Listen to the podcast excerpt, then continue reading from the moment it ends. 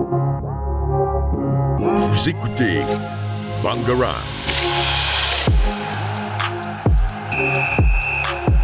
Bangarang.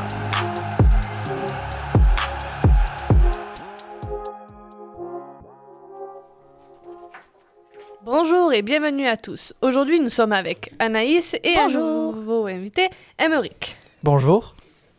Alors aujourd'hui, nous allons vous parler de pelote basque.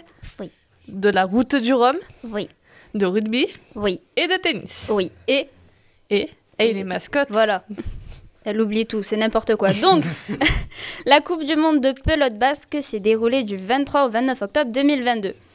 Euh, Il y a eu 36 nations qui se sont disputées 18 titres différents et euh, elle a été organisée à Biarritz, donc en France, et c'est la troisième fois qu'elle est organisée là-bas, donc c'est cool. Et euh, la grande gagnante de, de ce tournoi, ça a été l'Espagne. Alors, je pense que la pelote basque, c'est pas un sport super connu. Je- Oh, Oh, Pas trop. dans les pays, oh, Dans en les bas- Pays basques. oh, Dans les pays basques. Dans ouais. les Pays Basques, ça va. Du coup, je vais vous expliquer très rapidement les règles, euh, vraiment très rapidement parce que sinon l'émission va durer 5 heures. Euh, la pelote basque donc regroupe plusieurs jeux de pommes. Les jeux de pommes, c'est des jeux avec des balles. Dans la plupart des spécialités, le but c'est d'envoyer la balle contre un mur qui s'appelle le fronton et de la faire atterrir dans la zone de jeu. Le point continue tant que l'équipe ne commet pas de faute ou n'envoie pas la balle euh, au deuxième rebond. C'est un peu comme le tennis sur cet aspect-là. Ça ressemble un peu au tennis. Sauf qu'il y a un mur. Sauf qu'il y a un mur. Euh, Il y a également plusieurs lieux où on peut jouer. Donc, on a le trinquet, c'est un lieu fermé, c'est à l'intérieur. Et ça me fait très rire parce qu'il y a Emmerich qui hoche la tête depuis tout à l'heure pour, comme pour s'assurer que je dis pas de bêtises. Donc, c'est bien, ça me rassure. Merci, Emmerich. Et on a le fronton, donc euh, le mur, contre lequel on envoie la balle. Il y a également différentes spécialités. Je vais principalement vous parler du xar. Donc, le xar, c'est une raquette, en fait. Et euh, cette spécialité-là, elle se pratique à l'intérieur du trinquet. On a la cesta punta aussi, qui est avec le fronton. Et le front de tennis, bah, c'est un mélange entre le tennis et la pelote basque. C'est c'est pour ça que j'ai comparé le tennis à la pelote basque tout à l'heure. À la felote basque. La à la c'est un felote nouveau mot. basque, c'est un nouveau mot, oui. Euh, je, faut que je me reconcentre, c'est n'importe quoi après. Donc, euh, les Français ont dominé complètement la compétition dans le trinquet. euh, on, on part sur 100% de médailles d'or ou presque. Il n'y a que dans la peleta, pelote gomme homme que les Français n'ont pas gagné. Sinon, ils ont gagné tout le reste. Sinon, ils ont gagné tout le reste à l'intérieur du trinquet. C'est les Argentins qui ont gagné euh, à cette épreuve-là et les Français ont fini troisième. Donc c'est pas mal. y a tout- Quoi qu'il arrive, il y a une médaille. Oui, c'est ça. Quoi qu'il arrive, il y a une médaille. Après, on a une omniprésence des Espagnols partout. C'est-à-dire que s'ils sont pas médaille d'or, ils sont médaille d'argent ou médaille de bronze. Par hasard, c'est pas les deux pays qui contiennent les pays basques. euh, Eh, c'est Eh, peut-être ça. C'est peut-être ça. C'est pas mal. Euh, ouais, de... ouais, ils ont gagné partout. les Espagnols ont gagné à peu près tous les titres. Euh, au, au front de tennis, sur, euh, sur le fronton, sur je sais plus quel fronton, sur le fronton de, de 30 mètres, euh, c'est femmes. Au front de tennis, sur le pelon de 30 mètres, femmes, c'est les Mexicaines qui ont gagné. Bon, les Espagnols ont fini deuxième. Voilà. Pas étonnant. Non, pas étonnant, c'est tout à fait normal. Et euh, au fronton de 36 mètres, euh, à la pelote à la main nue individuelle, c'est encore les Mexicains qui ont gagné. Et je vous laisse deviner la deuxième place. Espagne. Bravo. Et la troisième place, la troisième place, c'est la France. La troisième place, c'est la France. Et euh, en fait, le résultat est plus ou moins le même. Est-ce que c'est parce que le Mexique a un petit lien avec l'Espagne? Possible. Peut-être. Donc euh, oui, très clairement, on a une grosse dominance de ces trois pays, mais euh, on va quand même féliciter nos Français parce qu'ils nous ont rapporté pas mal de titres. Oui. et féliciter les Espagnols puisqu'ils ont rapporté pas mal de titres aussi. Donc bravo à eux. Et tous les gagnants. Et tous les gagnants, oui, en fait tous les gagnants bien sûr. Et maintenant, on va passer à la route du Rhum. Donc, la route du Rhum, c'est une course euh, en voilier. Elle, euh, oula, pardonnez-moi. Elle a commencé le 9 novembre et elle est, elle est partie de Saint-Malo en Bretagne. Elle, arri- elle est, son arrivée est à Pointe-à-Pitre en Guadeloupe et euh, cette course fait 3542 miles, soit 6560 km. Elle traverse l'Atlantique en soi. Elle traverse l'Atlantique. ouais, c'est grand, ça va. C'est grand. Ouais. On a eu 138 concurrents, dont 7 femmes, divisées en 6 catégories en fonction de leur voilier. Alors, je ne vais pas te citer tous les voiliers parce que. Parce que encore une fois l'émission va durer 5 complexe heures. et voilà. en tout cas, euh, la ligne euh, d'arrivée ferme des- des- euh, une ferme le 4 décembre. Tous ceux qui sont arrivés après, ben, c'est hors délai. C'est très long en fait. Ah ben, il faut, les, il faut la traverser. C'est vrai que dit comme ça, effectivement, il faut la traverser l'Atlantique quand même, mais ça me semble super long. Surtout en voilier. Mais surtout en voilier, c'est vrai en fait. Alors, le gagnant de... Alors, le gagnant, celui qui est arrivé en premier, du coup, c'est Jusqu'à toi. bien. Charles Gaudrelier. C'est un français ça. C'est un Français. Oui. Il est arrivé, du coup, le 16 novembre, à 10h02 précisément. Mais il allait vite. Oui, il a battu le record, qui était de 7 jours euh, et des brouettes. Et, à, euh, et lui, il a fait son temps en 6 jours, 19 heures, 47 minutes et 25 secondes. C'est extraordinaire. Ça aucun. Ça me fait penser aux gens qui font l'Ironman ou les trucs comme ça où je me dis vraiment, Ah ouais. ils sont pas humains. Bah déjà, faut vouloir passer 6 jours seul sur un Sur un- bateau oui, au plein déjà. milieu de la mer avec tout ce qu'il peut avoir dans la mer, En fait, c'est peut-être pour ça qu'il est allé vite. C'est parce qu'il en avait marre au bout de six jours. je pense. Donc le français, euh, il y a un autre français qui est arrivé second du coup, François Gabard, euh, à- à- en 6 jours, 24, 23 heures et 3 minutes. Il est arrivé le même jour du coup. Et ainsi de suite. Oui, ça s'est joué à peu en fait entre les deux Français. Ouais, à peu près Ouais, 3 ça heures, je joué crois. un hein. peu. Ils devaient se faire des ça. sur la rive. Alors, euh, du coup, qu'est-ce qu'on peut dire? Bah, Cette course a été euh, ponctuée de certains abandons de certains bateaux Ouais, euh, suite à des accidents.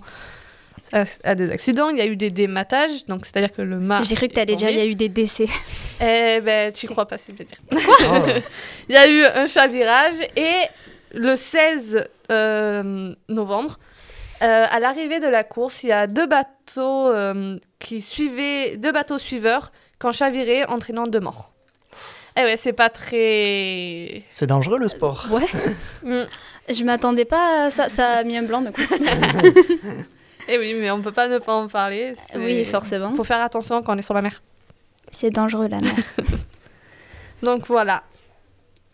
Donc maintenant, il faut que tu Ah lances oui, la il faut que je lance la musique. Benjamin, pourrais-tu s'il te plaît venir très très vite? Oh merci, tu es incroyable Benjamin.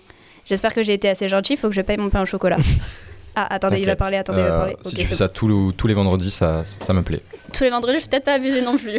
la musique donc. Contre un pain au chocolat par semaine Ok, c'est c'est négociable, c'est peut-être négociable. Ah la bah. musique donc, ça sera. Ah mais quoi? Non, j'allais dire, pour ça, je te lance la musique. Ah c'est gentil. Et je Bon, te laisse la présenter. c'est bon, je peux la présenter. Vas-y, t'as le temps. La tu peux le musique faire. donc, c'est euh, Runaway Baby de Bruno Mars.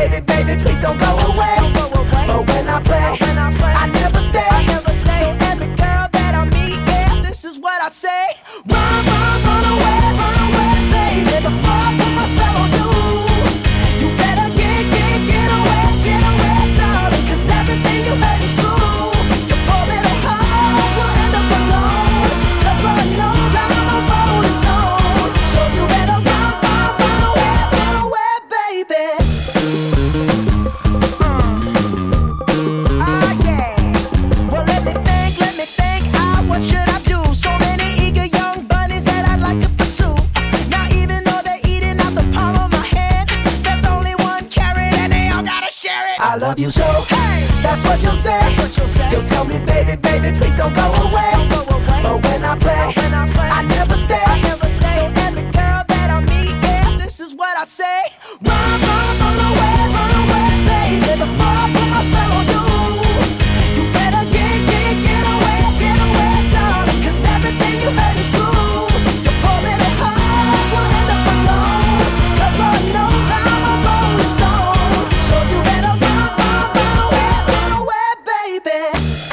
See, I ain't tryna hurt you, baby. No, no, no, I just wanna work you,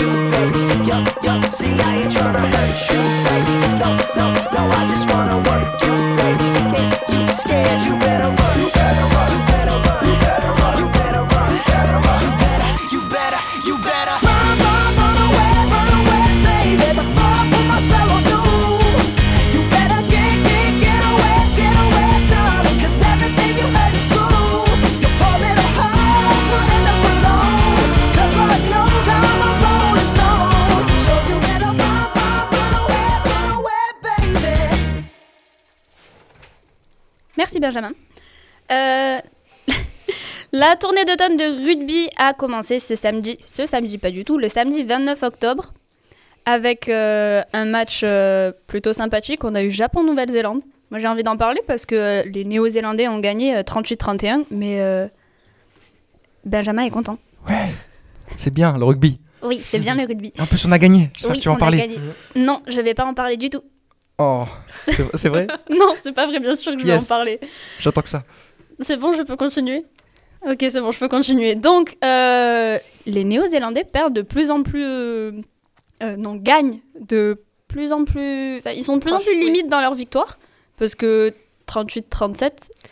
C'est pas 38-31, pardon, contre le Japon pour les Néo-Zélandais, sachant que 5 ans auparavant, ils les explosaient à, à des scores complètement hallucinants.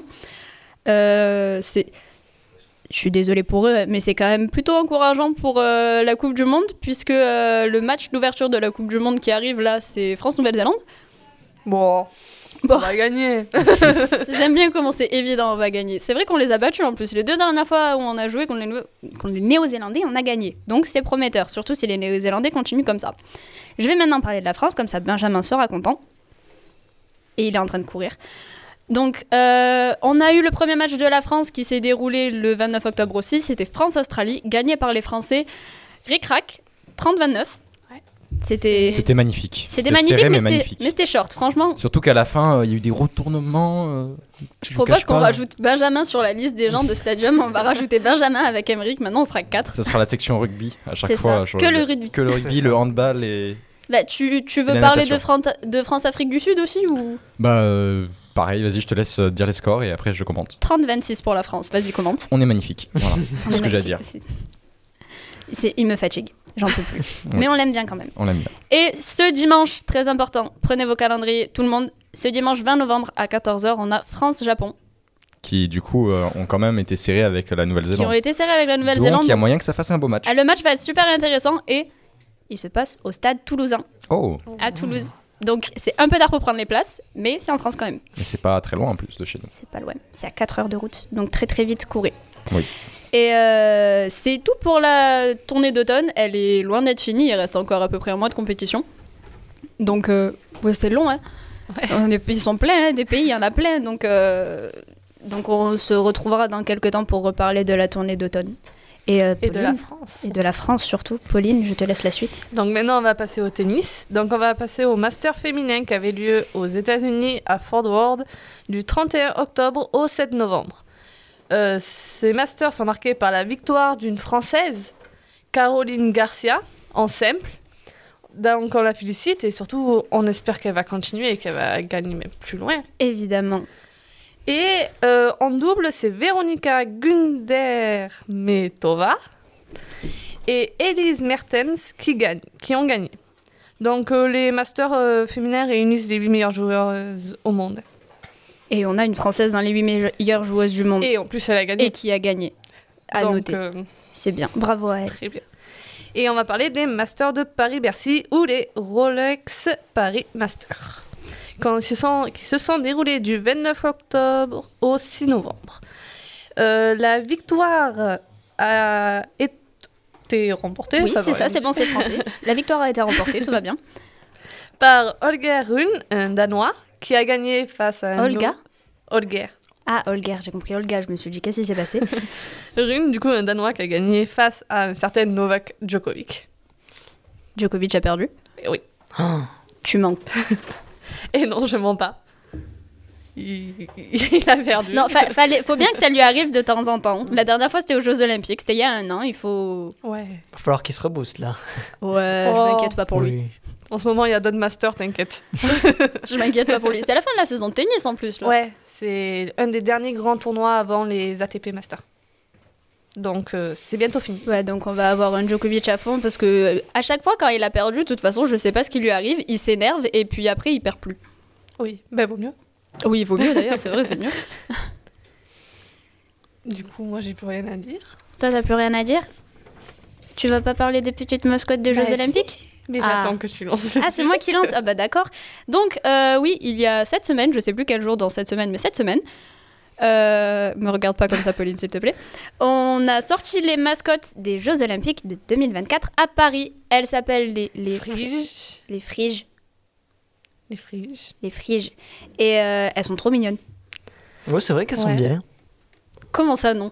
Si, Julien, elles sont trop mignonnes. Alors déjà, juste, elle représente le bonnet phrygien. Oui, le coup, bonnet euh, phrygien du coup de la Révolution. Voilà. Et on peut aussi marquer que ces mascottes, il y en a quand même une qui est représentée handicapée.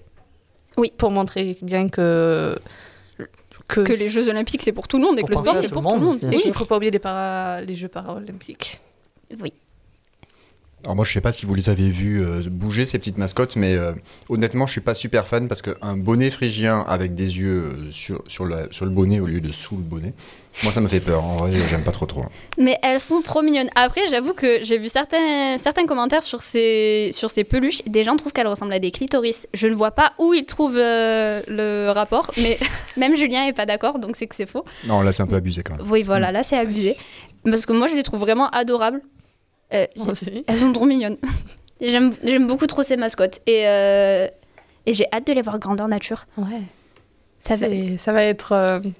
Ouais, il y a ça un- va être drôle. Il y a un gars qui se met dedans j'imagine pour Oui. le faire bouger. Oui, oui, Oui, oui, oui. Donc elle doit être très très grande. Elles vont être très très grandes, oui. Ça va être des poneys phrygiens géants. Hâte d'être en 2024. oui, oui, bien sûr, hâte, hâte d'être en 2024 et hâte, hâte- hâte. Oui. Je sais parler, c'est beau, en, en trois semaines, on a appris à parler. Euh, donc, hâte d'être en 2024 pour soutenir euh, la délégation française pendant les Jeux Olympiques en France. Donc, euh, ouais, bon courage à eux pour euh, le futur. Et euh, je pense qu'il est temps d'arrêter cette émission, parce qu'elle est plutôt longue en plus aujourd'hui. Euh, je remercie donc Pauline, Emeric. Juju et Ben à la technique. Eh ben salut. Et même si Ben est parti, c'est triste. Bah, Et, en fait euh, il, il est parti, il a une bonne raison, il passe son bac de sport. Oui, Ah, c'est un rapport, il passe son bac de gym. Ah, oui. On n'a pas parlé de gym aujourd'hui, ça aurait été drôle si on parlait de gym. On n'a pas parlé de gym aujourd'hui. Alors s'il est toujours vivant la semaine prochaine peut-être qu'il pourra, il pourra parler de son expérience. On interviewera Ben la semaine prochaine. Donc euh, je vous remercie et je vous dis à la semaine prochaine. À la semaine prochaine. À la semaine prochaine. J'ai trouvé que cette émission. Vous écoutez Bangarang.